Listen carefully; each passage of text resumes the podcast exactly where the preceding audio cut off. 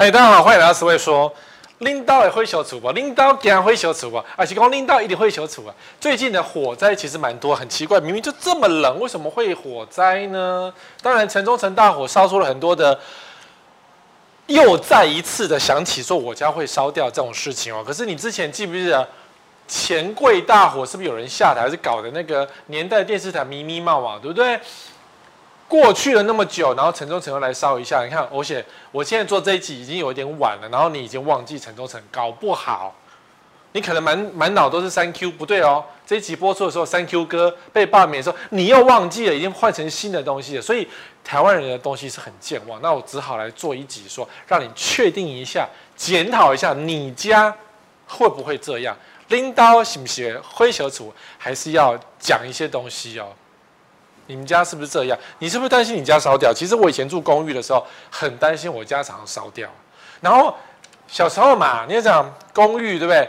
前面铁窗，后面后面没有铁窗。可是因为你后面跳不出去嘛，那前面有铁窗，就常常觉得说啊，万一烧掉的时候，前面如果是后面烧掉，我前面就死在那个铁窗上面了。那我们那个铁窗呢，也不没有开个门，因为不知道为什么小时候很容易。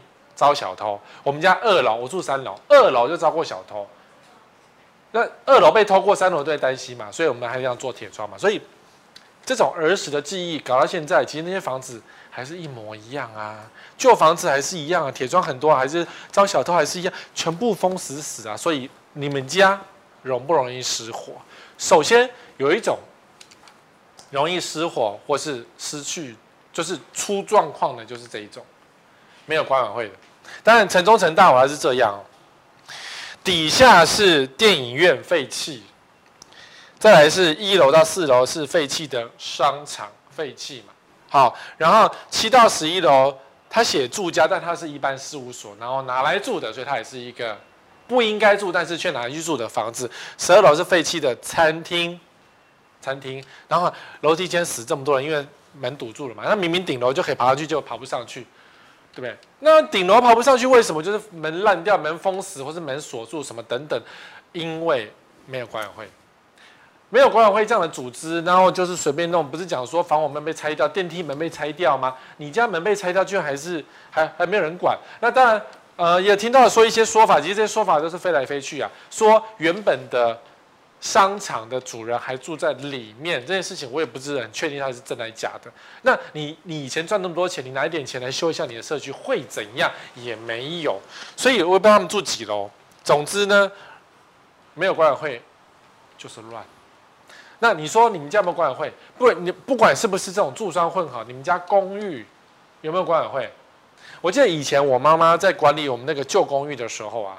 我妈妈可能就是像管委会这样组织，因为她负责收钱，她负责叫人家来洗水塔，叫人家来洗楼梯，甚至粉刷油漆，因为房子旧了嘛。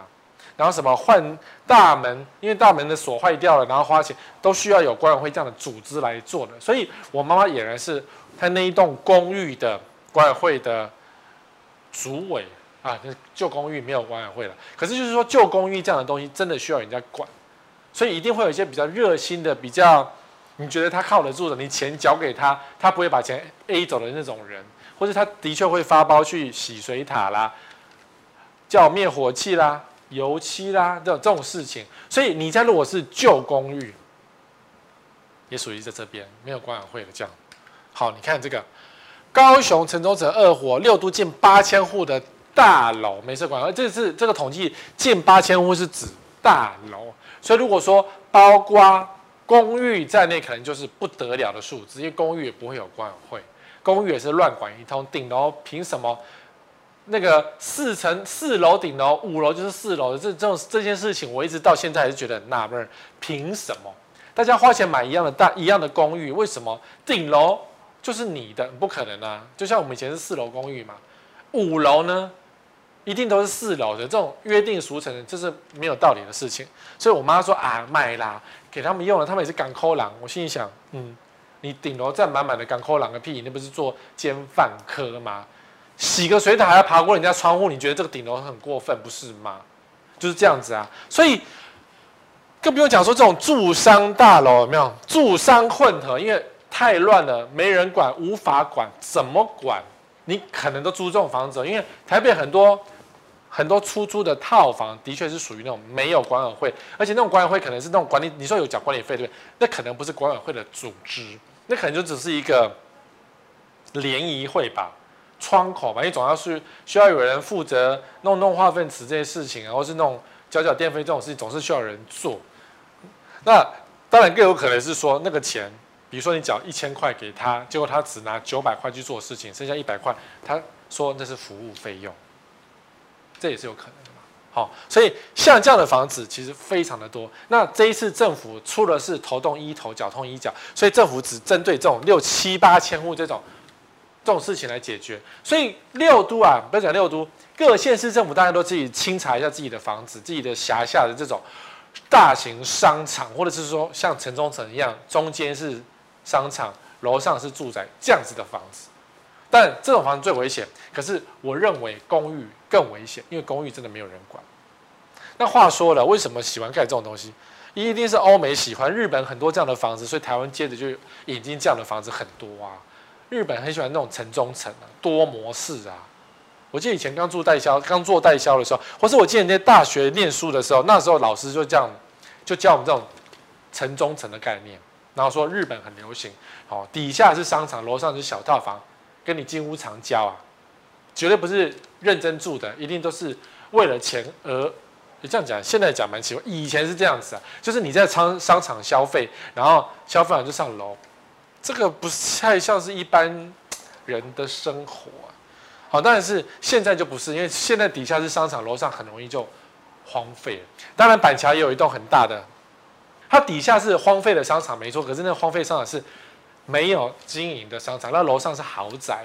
那其实某个定义也是这样，因为商场没有人用，没有人住，容易发霉。可能有人在保养，因为毕竟那个力保建设还在啊。好，可是底下就是没有经营的东西，然后楼上是住宅、豪宅，一般事务所，我也不是很确定它楼上是什么的用地。好，他人家有管委会，这种是没有管委会。所以如果说你今天租房子住在这样子的方式，很危险。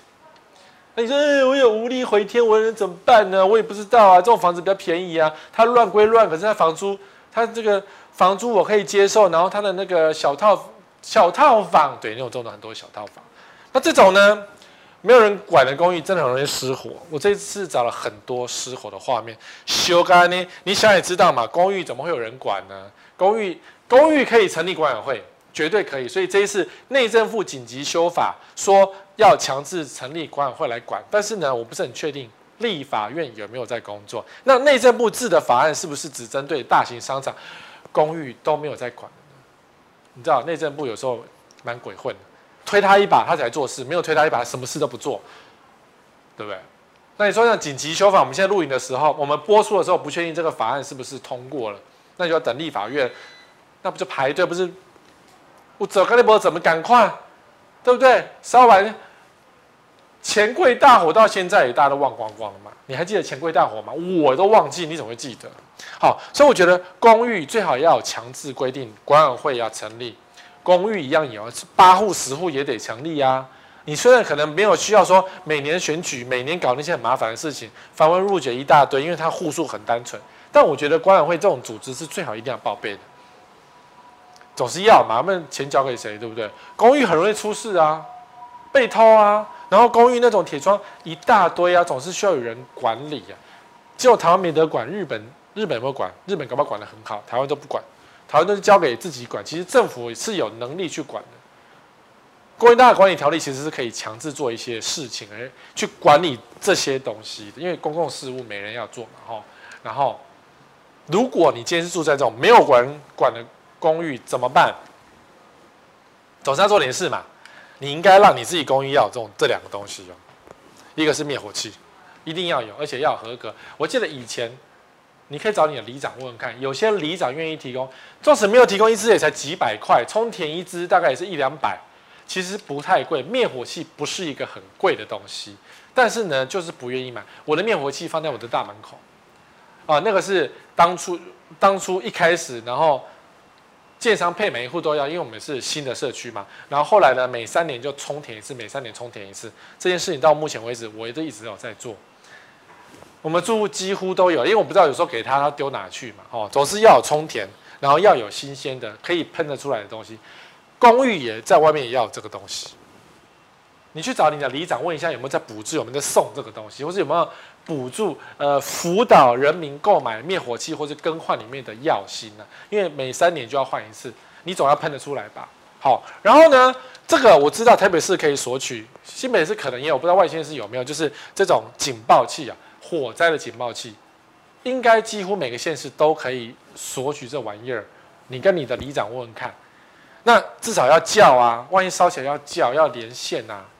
所以这两个是公寓至少有要拥有的东西啊，如果没有的话，你真的是等死。你等你家烧起来，你这里外面要等邻居报警你才知道啊，不然有时候我们在外面工作，谁知道家里发生什么事，对不对？所以这两个一定要拥有。好，记得跟你的老爸老妈申装或是提供这样的东西。如果你爸妈不在你身边的话，灭火器一定要告诉他们怎么用。我觉得这个很重要，因为老人家很喜欢把所有的东西都插在一起。那个延长线哦，插满满的，从来不清，很恐怖哦。这个是没有管理的。第二个是公寓转套房，我个人觉得很容易凸槌的状况，凸槌哦。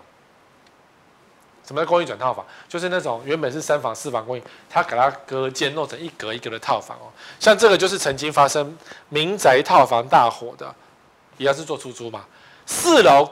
弄了十二间的套房，五楼弄了十三间的套房，就是公寓转套房。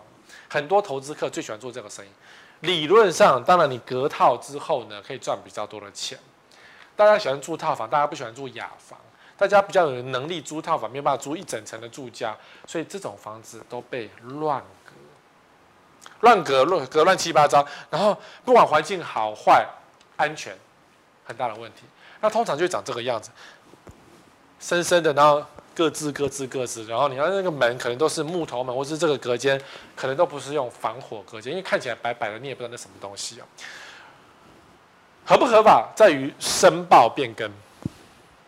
你要想，你楼上楼下可能有这样很多人进进出出的套房的时候，你当然可以去问，就是他有没有申报变更。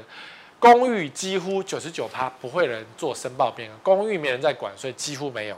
大楼呢，我相信台北市。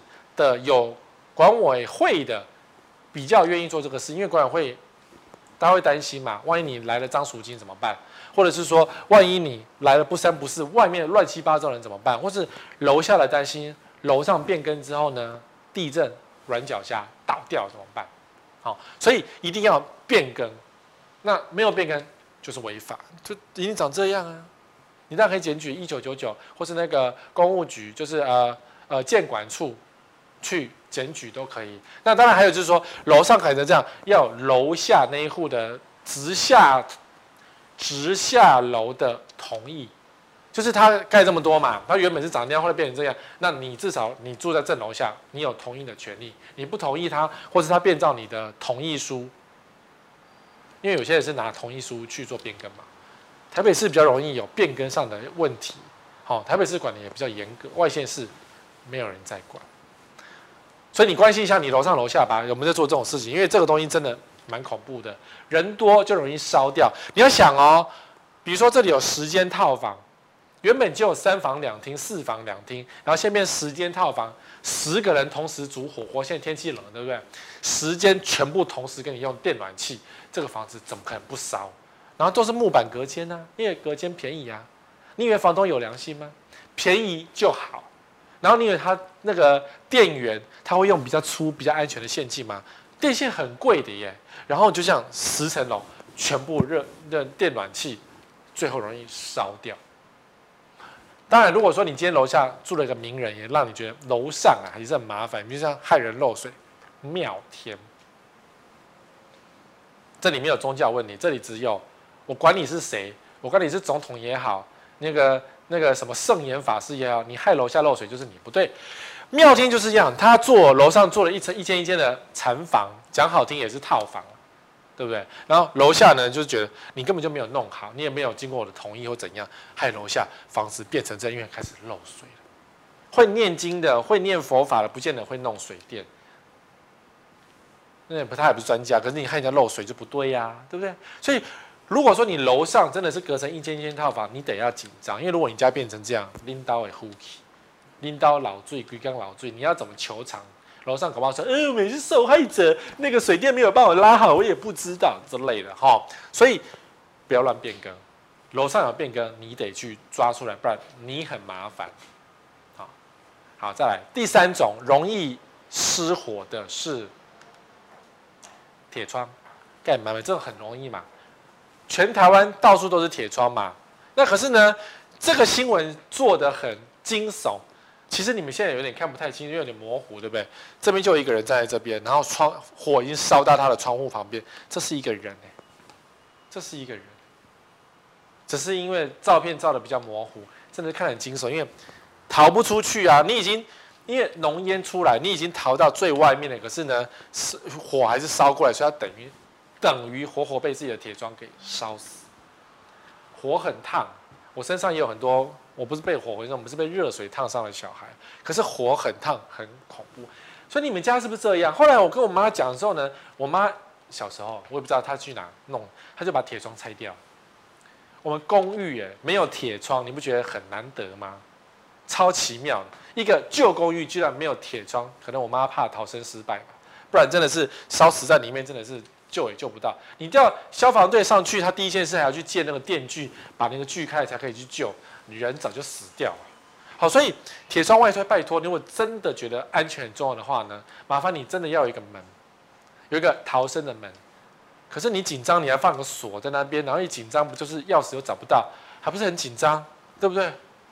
所以那种，如果你真的你家有铁窗，铁窗上有一个门，上面有个钥匙的话，记得把钥匙放在旁边，放在里面的旁边呐。可是小多看到那种。那种锁还不是拿个铁锤敲下去也是掉，真的没有用啊！不要让妨碍自己逃生。你看这一次城中城大火，它也都是铁窗啊。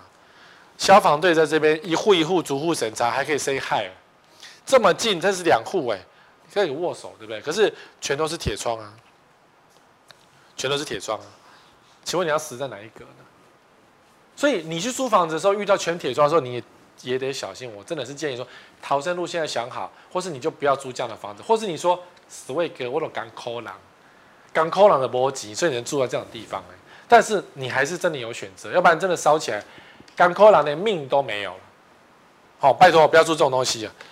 这边全是铁窗，像这个，它至少还有一个铁窗可以打开的这一户。好，这个警消已经把这个窗户打开，至少还可以开门。好，拜托有铁窗一定要有开门的地方，能够钻得出去。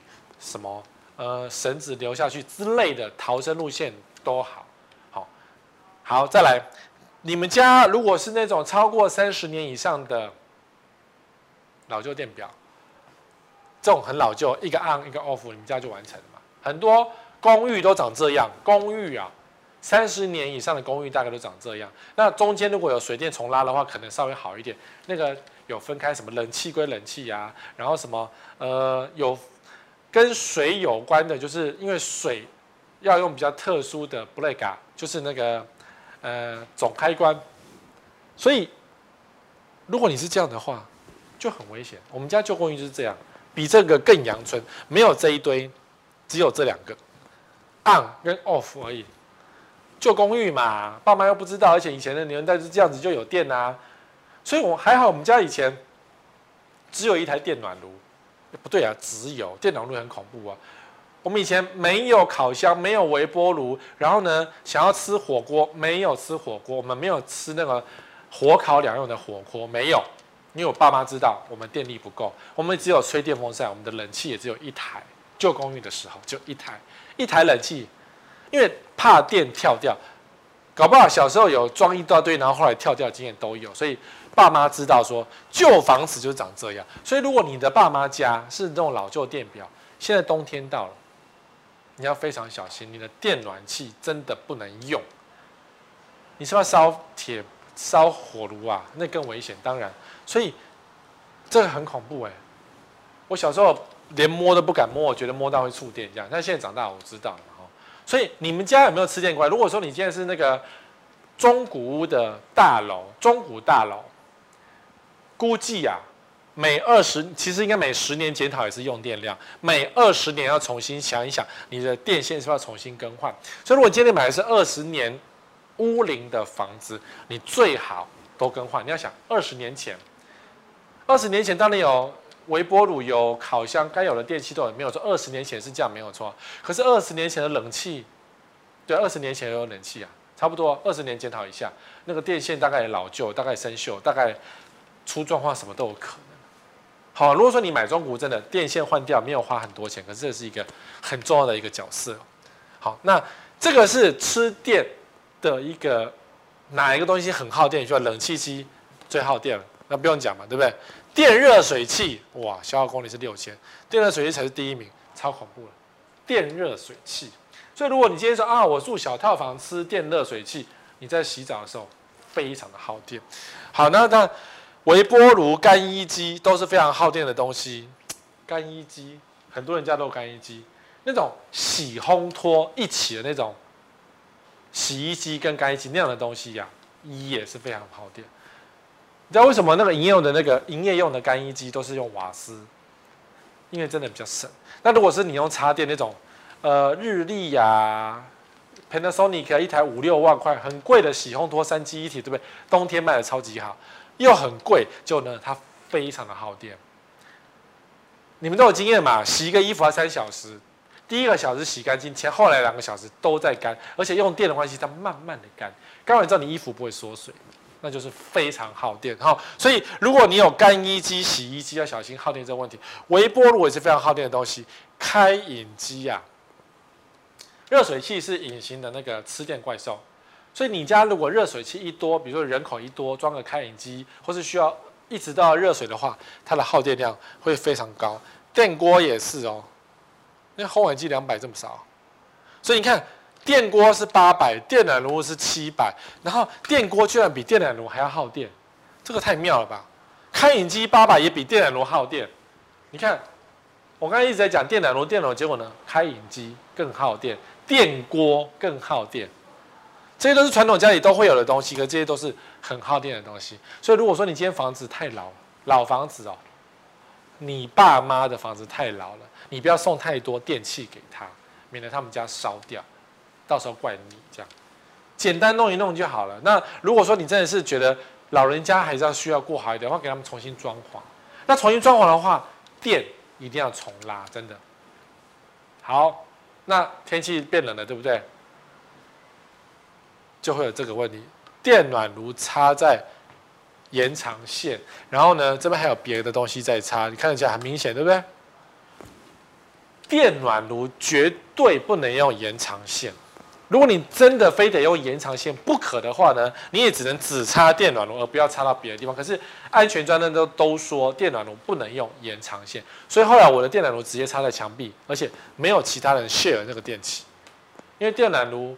我那个功率是一六五零嘛，你随便弄到最热就一六五零瓦，很凶狠，一六五零瓦哎、看这张表还写八百、七百，不对，我是一六五零瓦，然后就烧掉。有些人觉得那米蛋超少，这样就就就固定要换，这有点恐怖，哪一天就烧掉。好，我们录影的前一天，录影的昨天，新庄烧了一个一个。呃，欧洲村的某一个某一栋社区烧掉了，那不知道为什么会烧掉，三更半夜烧起来这样，有点让人家吓人，因为就觉得啊，怎么烧？只要是火灾都会让人家心惊肉跳，就担心说你们家是不是也烧掉？好，所以天气变冷了，拜托，延长线哦，五年换一条吧。我的延长线常换哦，我觉得延长线脏了我就换掉了，因为你有灰尘会累积在这个洞里面。如果你家有养动物哦，那个毛飞进去就烧掉。大概会有这种的经验，所以大概五年就要换一条新的延长线，不要省，拜托。你能够看起本直播、本节目，你应该就有一点点口袋有些零钱，延长线尽量买有大牌子哦，不要买小牌子，不要省钱买你没有看过的牌子，要买大牌子，因为网络上有很多便宜的延长线都不知道从哪来的，都不知道从哪来，所以要非常小心。好，这种东西，这是我家，我吓死了，我再也不敢插在上面，因为哪一天社会新闻就是我。哦好，再来顶楼加盖。我住过顶楼加盖，我在大学的时期在阳明山租房子，那个就是顶楼加盖，而且全部盖满满。当时我是是个学生，我想说啊，顶楼加盖好热，但是房租比较便宜。可是呢，你知道吗？我住在五楼的顶楼加盖呢。有一次我到四楼去找朋友，我觉得四楼好清凉啊。然后我们那个五楼热得要命，那为什么不往下搬呢？因为楼下比较贵啊。我们要省钱，住在顶楼加盖，盖满满。还好大学时期那时候我们比较穷，不会整天吃火锅，不然在房间擦擦手吃火锅，放电暖气，楼上也是换楼烧掉。学生嘛，学生都很皮的。你说叫学生不做这种事，怎么可能？我那时候比较没有这么多朋友来我们家吃火锅，我们会叫外叫买外面的东西回来家里吃，宿舍房间吃，但是很没有办法去煮火锅，因为没有那种火锅东西。这里头小朋友都不是这样，该烤肉的时候在房间烤肉，绝对不会逃过这样。好，屋顶加盖盖满满，这就是一个真实的案例一样啊，盖成几十间的宿舍，然后烧掉啊。你说啊，那我不要给你用那个电暖炉就好，那我 calling 啊，他要想办法就把线接出来。我们以前，我记得高中时候吧，还是什么时候忘记了。总之，居然去拿那个逃生灯的那个线接出来，接出来，逃生灯的线哎，接出来插火锅哎。你以为小朋友有这么乖，那种乖乖的不会？总是有一些人会弄这些水电的东西呀、啊。对，天花板灯拉下来接火锅这种事都有发生过，好，所以顶楼加盖烧满满，拜托你如果很穷，穷到被鬼，呃，住，对，如果你真的住，如果你是你是因为这样省钱住顶家，我还是觉得多添一点点的钱。如果你的梦想是买房子，然后现在是租屋省钱的话，还是要为自己弄了一点安全的房子，这种尽量不要住。这下面好一点，这个千万不要，因为你说。这个烧掉了，我要逃去哪里？那这边烧掉还可以逃上面。可是如果说你今天住的公寓顶楼也是顶楼加盖满满的话，我觉得你可以试着打一九九九，找公寓主试试看，解决一下，至少要有一些逃生的空间吧。我们想的都是万一火灾的时候的逃生空间是怎么办？不然没有道理说顶楼是这一户人家有，哪有这种事情？我不从来不认为这应该这样，吼，很恐怖的，因为说烧就整个烧掉。当然还有一个就是金山街，新竹金山街向来都是台湾最大的违建集中地哦。那过去我曾经写过报道，有上万户。那后来市府自己彻查有数千户，但是市府的彻查蛮妙的，他是怎么彻查？我讲了上万户是有根据的，就是我们估计，因为像这个房子也都是违建的，只是政府可能没有列入是违建这个。你看啊，这边的房子大概都是三楼半，一二，一楼、二楼、三楼半，对不对？新竹金山街顶多三楼半或四楼半，只能盖这两种房子。半是什么意思？就是它有屋突，它只能盖一半，它是透天，透天来着。可是呢，聪明的屋主就是阳台给它外推，顶楼给它盖满，然后再往上盖成这个样子。这个就是全部外推盖起来的样子，有没有？全部都违建。那你们的莘莘学子，你我们的竹科工程师都住在这样的房子里面，搞不好都是那种清大的教授，竹科的高层的房子，然后租给竹科的下属，差不多就是学长学学长对学弟这样子的一个荼毒哦。那这边全部都是违建的，都是违建，这可能也有违建，可能有阳台外推，可能有顶楼把它凸出来的问题，也可能都是违建，不管是大违建、小违建。只要是违建，都很恐怖。但是呢，我们的新竹市都不管这件事情，做作秀之后就没有再管了。选举之前再来作秀，每逢选举必作秀，不选举了就不作秀。所以呢，曾经就有一个晚上呢，在新竹违建格腾大楼失火，九楼的屋主，对，屋主逃生，可他的两个女儿都烧死。爸爸做违建还是爸爸？爸爸做违建，这个违建是他自己盖的，然后列管当然没有拆除啊，因为新竹市政府在摆烂呐，然后拆除大队说我们没有钱，就这样摆烂下去啦。所以这个房子盖起来之后呢，屋主自己违建上面，然后住上面很豪华哦，那时候还有照片哦，两层楼高级哦，烧掉，对不对？爸爸让自己的小孩烧死。那房子那边在房地产上面是不能够乱赚黑心钱的，因为你真的会殃及后代。所以如果是你呀、你住金山街，拜托你要想一想，安全是你，不是别人。那你说房东乱盖一通吗？是。多数房东并不明白法规的东西。新竹呢，因为地震较少，所以你很少看到因为九二一地震之类的地震，然后让房子折断。好、哦，所以像这个房子，如果地震来比较大的话，大概会从中间折断，因为它房子先盖好这样，然后再涨上去，这样结构怎么多稳？不会稳啊。然后呢，我去我自己去进去看过电梯呀、啊。有可能都是大怒神，因为你这是个违建，那违建怎么去找电梯来检验呢？电梯能动就不错了，然后你这样整天上上下下哒哒哒，那哪一天大怒神掉下去你都不知道。而且有电梯还是比较贵的，像那种公寓型这种没有电梯比较便宜。那灭火器呢？几乎我没有看到，我没有看到有灭火器，纵使有，有可能也是过期，因为它违背逃生、啊，里面住了几十个人、上百人呢。塞在这个违建的房子里面很恐怖哎，你知道吗？拜托，如果你已经金山，你是金山街的人哦，如果你非得要住违建不可，麻烦住低楼层一点，然后尽量不要住有电梯的，因为有电梯的都是违建，多半不要讲都，多半是违建。金山街有电梯的多半都是违建，你只尽量住在没有电梯的那种，稍微好一点，少一点电源的问题啊。你想工程师可能回到家都睡觉嘛，所以少一点电源的问题不对啊。万一工程师在那边掏挖矿的时候怎么办？挖矿那个电费就不得了，那个烧起来就不得了，因为挖矿很热，就不得了，那个电就容易走火。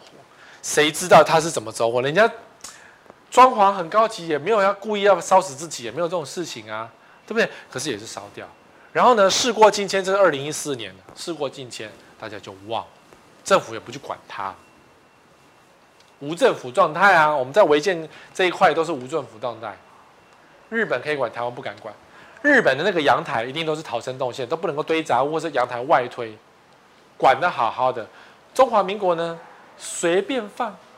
哦，所以如果你们家是有鞋柜杂物这样的公寓啊，或甚至是大楼，大楼的外面可以乱堆这些垃圾，或是说看起来像鞋子，事实上也是垃圾的，你们家就容易。失火或是失去控制，你要想很没水准，对不对？他宁愿他买这种东西，然后摆好好的，就自私鬼啊！所以我都会踢，我会踢一只脚。就如果我住楼上，我要下去，对不对？你以为摆这样子很漂亮吗？我就踢一只脚，我没有把它丢掉，我只是走路走下去的时候不小心踢到你的鞋子，而且可能差一点滑倒。踢了两次之后，它就收进去了，懂吗？嗯，我们家空间没有。我们住户曾经有一个住户很妙，他把脚踏车放在那个楼梯间，然后我们就跟他讲说，你要收进去。哎，我们家没有空间呢，怎么办呢？而且我们政府要贵什么鼓励鼓励骑脚踏车啊，节节约能源呢？我心想哪来的奥 k？我说我管他的，你如果不处理掉，我还是丢掉哦，我就把它当废弃物丢掉哦，乖乖收回去。对啊，你怎么可以放在这种公共的地方？你以为你家没空间？你没空间就少买一点东西嘛，没空间，你就不要放沙发嘛，你坐地板可不可以？可以呀、啊。那鞋柜呢？你不要买那么多鞋子嘛，你蜈蚣吗？对，可是你看看这鞋子，年轻人，年轻人，年轻人，看起来像年轻人家妈妈。我管你是什么，丢一只，一只就好，不要丢一双，一只。哦，像这种最没品的，全部踢一踢，然后。当他发现的时候，他也不知道是谁弄的嘛，因为这没有监视器嘛。谁叫你要把垃圾放门口，很烦哎。所以我妈更厉害，我妈的做法就是呢，她也不会去踢，因为毕竟整天我们年轻人比较冲动，然后妈妈整天在家里也，对不对？也不会想要跟邻居起冲突了，他就洗地板。说我们要洗楼梯哦，东西要收起来哦，不定时，那是不是要收起来？你不收，我就马上冲水哦。好，就收的干干净净。哎，真的会洗。大家邻居叫一叫啊，坐回来洗头洗头卡呢，洗的干干净净的。今天洗完之后呢，啊，又不会出来。哦，我们没有洗干净，我要再洗一次。对，你乱丢嘛，我就把你一只鞋拿去踢一下啊。所以很多屁孩，麻烦你不要在网络上做一些网军的事情。你们家的公寓如果真的有人做这种事情的话呢，麻烦你处理一下。好，把他一只鞋子踢到楼下去，他隔天全部收干净。他那边叫我说：“谁踢我的鞋子啊？没水准啊！不要脸啊！”随便他叫啊，你自己放外面有多有水准？这最没水准就是这种人。处理一下吧，要不然烧掉怎么办？万一失火的时候你要逃生，结果被鞋子绊倒了，你就死掉了。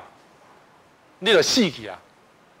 好，你可以做这两件事情啊。如果你们的楼梯间或是你们的社区啊，公寓大厦管理条例啊，有没有？你们是社区，有人堆东西，管委会不处理，管委会不处理没关系哦。你可以打一九九九跟打公务局这两个哦。管委会不一定要处理，可是公务局你可以接受民间的住户检举，说我隔壁在逃生路径路路径上面乱堆东西，公务局。因为我们社区也有一户死不肯改，他本来是放鞋柜的，然后最后放成一堆鞋子，然后最后放成两双鞋子，就是死不肯把鞋子移进去就对了。然后隔壁住户非常感冒，就一直检举，一直检举，直到有一天呢，公务局要送给他一张罚单，四万块的罚单。然后我就我们我们就主委就去问他说：“你不收，你再不收，我就把四万块寄出去，你就得缴罚单。”那个租户最后才乖乖收，可是听说有时候他还是把鞋子鞋子放出去，有时候还放进去，就当一双两双在门口，哪这么多刁民在那边啊？我就觉得很讨人厌。你要怎么那么没水准？你可不有水准一点？不要害人家逃生，万一失去，对不对？逃生踢到你鞋子不跌倒？那你家有老人家踩到鞋不是跌倒，对不对？你要想这件事情，所以打一九九九，公务局这两个东西都可以做。县市政府的公务局，他你都可以检举说有人在消防通道上堆东西，不管是堆鞋子也好，堆鞋柜也好，都是堆。像这种堆垃圾也是堆啊，恐怖啊，恐怖啊！像这个堆这个新闻事件的欧巴桑说：“嗯、你欺负老婆婆，谁欺负你？你这样弄成样子，谁是欺负谁啊？该清就清，没有关系啊。”好，再来，如果你今天为了贪便宜，或是说你的确房价比较便宜，你住了。住商混合型的房子，那住商混合型的房子真的比较容易出状况。城中城就是住商混合型，因为楼上住户，楼上那些看起来像套房，其实它就是一般事务所。但是当年呐、啊，卖法其实根本就是，这是一个网络上找的广告，根本就是违法一大堆。以前城中城是这样，楼上是哇，乐园呢，很流行。那时候台北真的很流行这样的东西，高雄也流行，只要是大商圈，你看。今日百货、来来百货在西门町楼上都有乐园、云霄飞车啦、摩天轮啦什么的，谁知道载重安不安全？现在想在想载重，以前都是那种管他的，我堆上去就是有钱赚就对了。然后呢，广告高级水龙头、高级马桶，这马桶看起来很贵，可是就现在看起来很老，而且它写的是，我记得里面还有个什么，西德工业设计师，那时候还没有，还没有。还东西德还没合并，西德工业设计师啊，引人入胜，不同凡响啊！什么高级会革命性的卫浴设备啊，这种屁话都写出来。如果你今天是办公室，你为什么卖卫浴？办公室讲应该是空间 location 吧，卖什么卫浴？就是住宅嘛，引你去住这个房子嘛，对不对？所以住商混现在很多，比如说像新庄啊、大直有很多，台北大直、新北是新庄有那种一般事务所。新竹也很多，这明明是一个厂办，然后它就隔成小间、小间、小间，叫做一般事务所，什么微型创业，讲一些阿里不达厉害的话，可事实上就是希望你去住违规。好，如果你说因为贪便宜，或是你不知道，去住了这种一般事务所，可是你去哪里住，它当然是违规啊。那这个社区就会比较复杂，它的复杂度，我们举一个例子，狮子林。台北市西门店的狮子林是一个有名的年轻人，我们这年这一辈都会去，也看过电影，看一样啊，城中城一样嘛。底下是电影院的样，以前呐、啊，楼上也是小套房，我不知道以前顶楼有没有，我都忘记了。搞不好我以前小时候在楼上玩过，也不一定。好，看完电影住楼上，上面还有乐园呢，差不多。而且以前这哇，这个电梯，相信这也是年久失修，透明电梯有没有？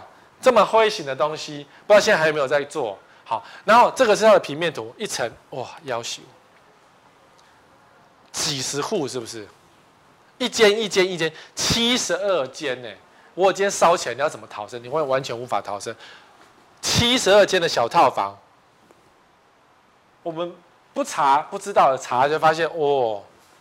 当然有很多中南部来台北打拼的人，可能就注重，因为这便宜呀、地点方便啊，生活机能好啊。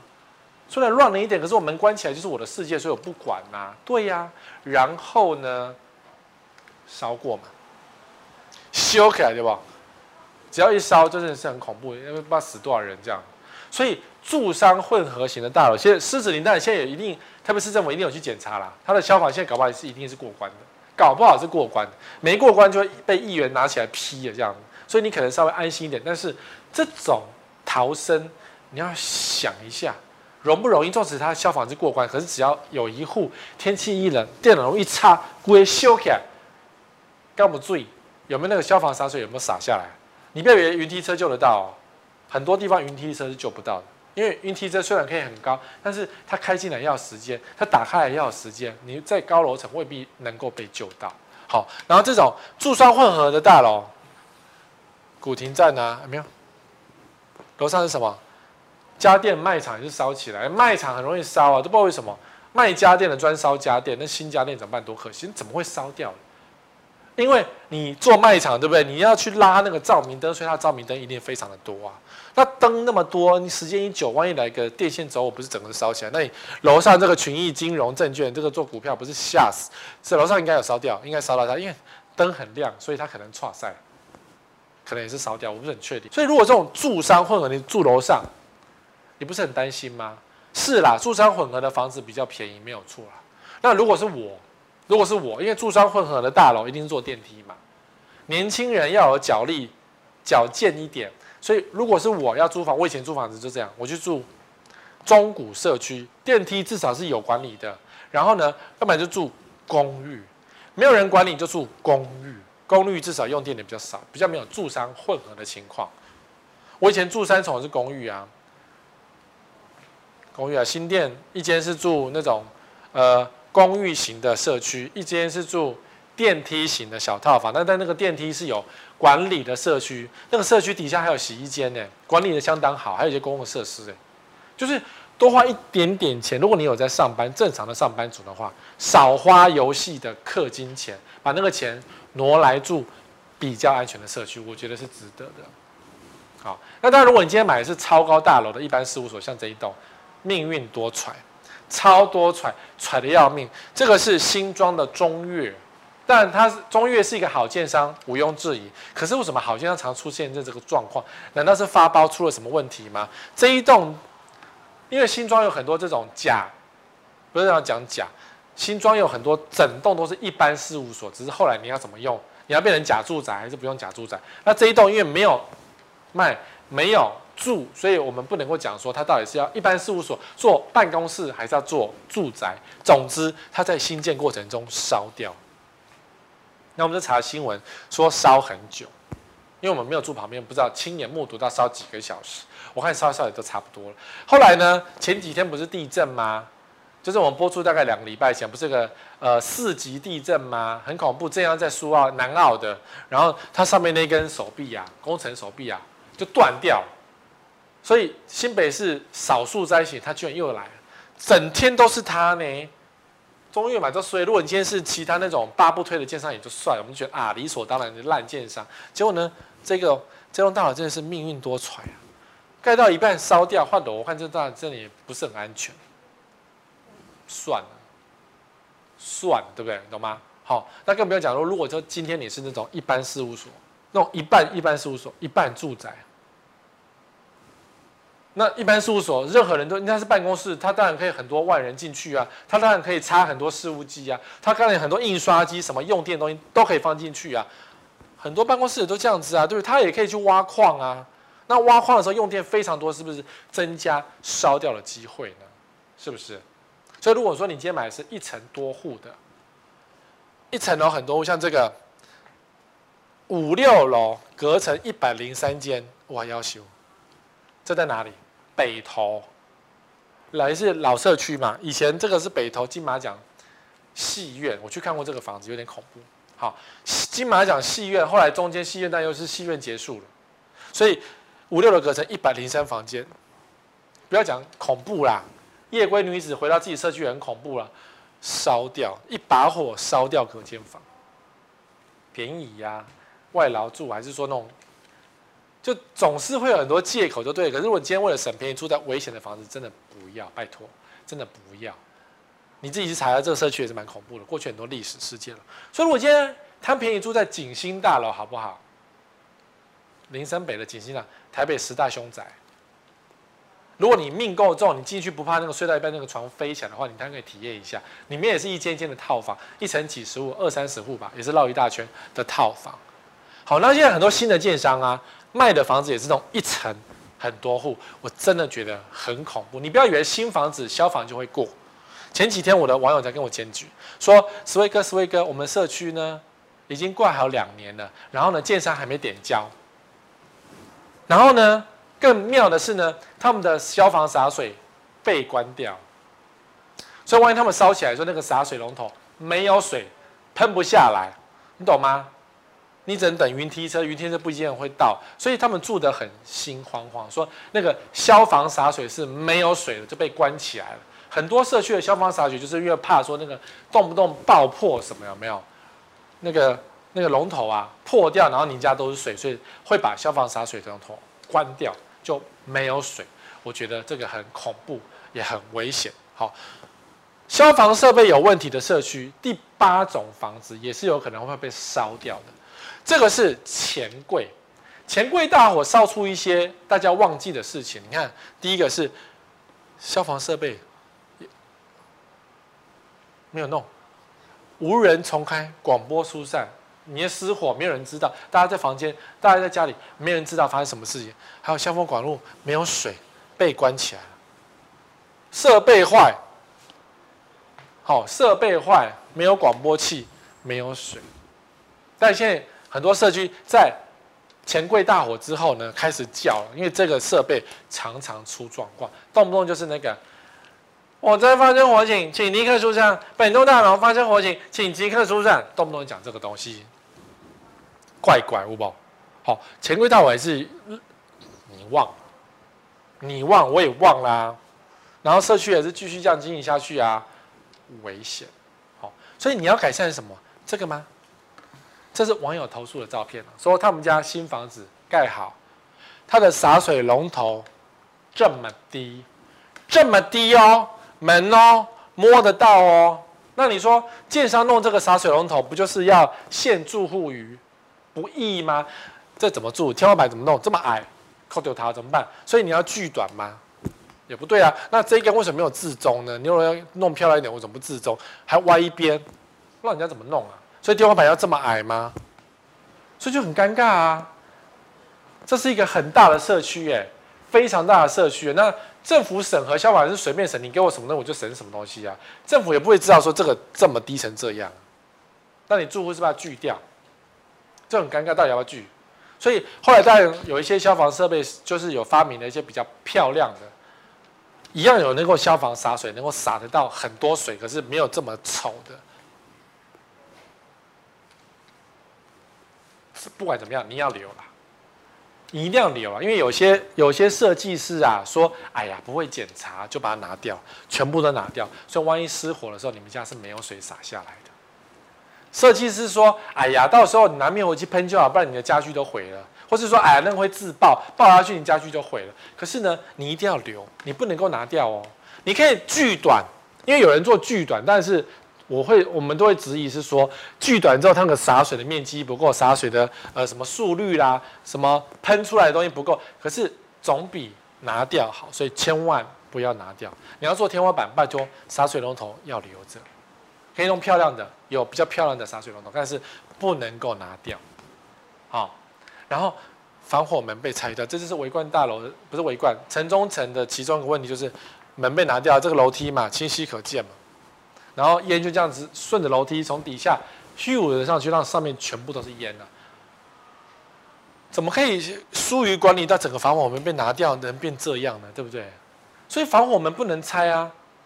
社区也是一样哦，防火门该关就要常关哦，不能够打开哦。很多社区的防火门哦，是有些人觉得啊，空气流通比较重要，我们可以放东西比较重要，人可以方便的上下比较重要，就把防火门打开。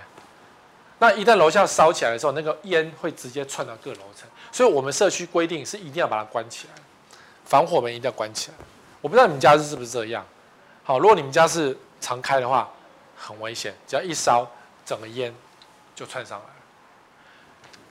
最后一种是一楼有可燃物停放，但可燃物停放这个是城中城的摩托车，全部都是机车烧成骨架，所以我们只能学习教训啊。那台北很多社区已经没有这个问题，就是机车早就不能再骑楼，机车早就不能在那种任何封闭的室内状态，都是在外面淋雨。可至少烧起来，在外面烧不是在里面烧啊，所以机车退出骑楼的好处是。泸州大火之后发生的事情，至少不会在这边烧起来，这么窜上去。那人家城中城是一楼烧起来，烧起来蔓延到这个机车，然后让全部都烧起来，对不对？所以如果你的一楼停满机车，有时候你觉得比较不方便，机车卡来卡去，但是你要想想看，烧掉了不得了。你要这么自私的停中间，那烧掉的时候就全部都死掉，好，会死掉。所以你们家一楼想想看哦，机车烧掉的时候什么样情况哦？如果你到地下停车场，地下停车场也有泡沫洒水的设备，可是这种通常这个地方是不会有洒水设备。消防洒水设备是很重要的东西。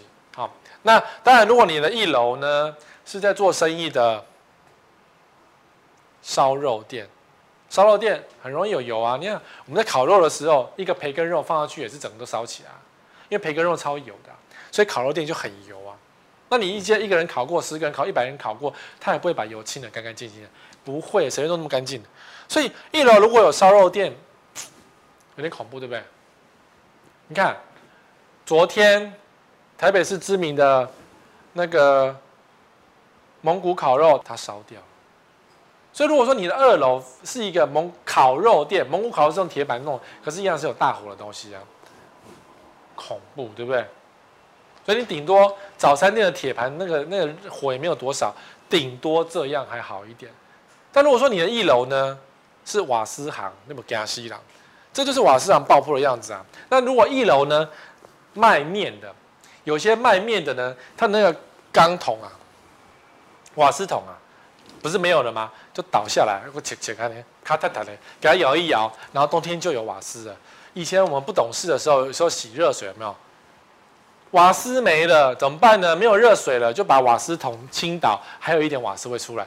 这个但后来就知道很危险。所以如果你一楼有面店，那他放了很多钢桶，直直放也就算。如果是横躺放，你要跟店家讲，啊，那也不炸。然后可是呢，那些不在乎的老板恐怕还叼了烟，一边煮面说：“我要进来。”他们讲没戏呀，楼上很危险哦。我们讲了一个小时，这种危险的东西，城中城的事情，以后还会再出来。不管说你们家是怎么样，希望你不要因此被烧到、被波及。能改善尽量改善，还要记得照顾到你爸妈家是不是有这些东西。好了，那节目就到这里了，我们下礼拜二同一时间再会。